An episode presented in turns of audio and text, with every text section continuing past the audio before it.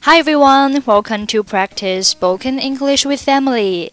欢迎收听和 Emily 一起练口语，我是 Emily。Okay, today's sentence is I have a poor memory. I have a poor memory. I have a poor memory. Poor P O O R 形容词可以表示差的，相当于 bad。Memory M E M O R Y 名词表示记忆力，所以 I have a poor memory 意思就是我记性太差了。茱莉亚，几点了？Julia, what time is it? 八点钟了，你该起床了，来吃早饭吧。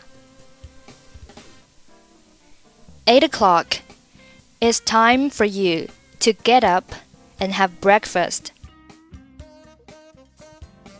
哦天哪，我要迟到了，我没时间吃早饭了。Oh my god, I'm going to be late.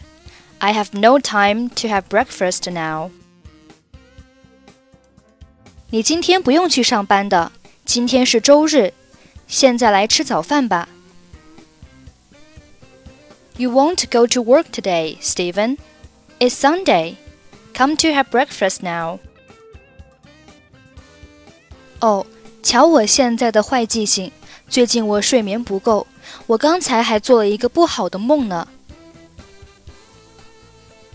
oh I have a poor memory now. I haven't had enough sleep lately. I had a bad dream just now. 亲爱的，你最近太累了，所以我今天早上才没有叫醒你。吃过早饭后，你可以再去睡。You have been too tired recently, darling. That's why I didn't wake you up this morning. After breakfast, you can go to sleep again. 是啊，我确实需要好好休息一下了。Yes, I really need to have a good rest. Julia, what time is it? Eight o'clock. It's time for you to get up and have breakfast. Oh my god, I'm going to be late. I have no time to have breakfast now. You won't go to work today, Steven. It's Sunday.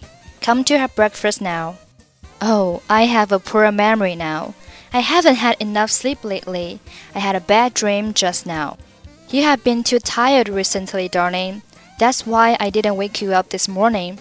After breakfast, you can go to sleep again. Yes, I really need to have a good rest. Okay, that's it for today. 获取更多地道美语发音秘籍，欢迎关注微信公众号“英语主播 Emily”。 I'm Emily. I'll see you next time. Bye bye.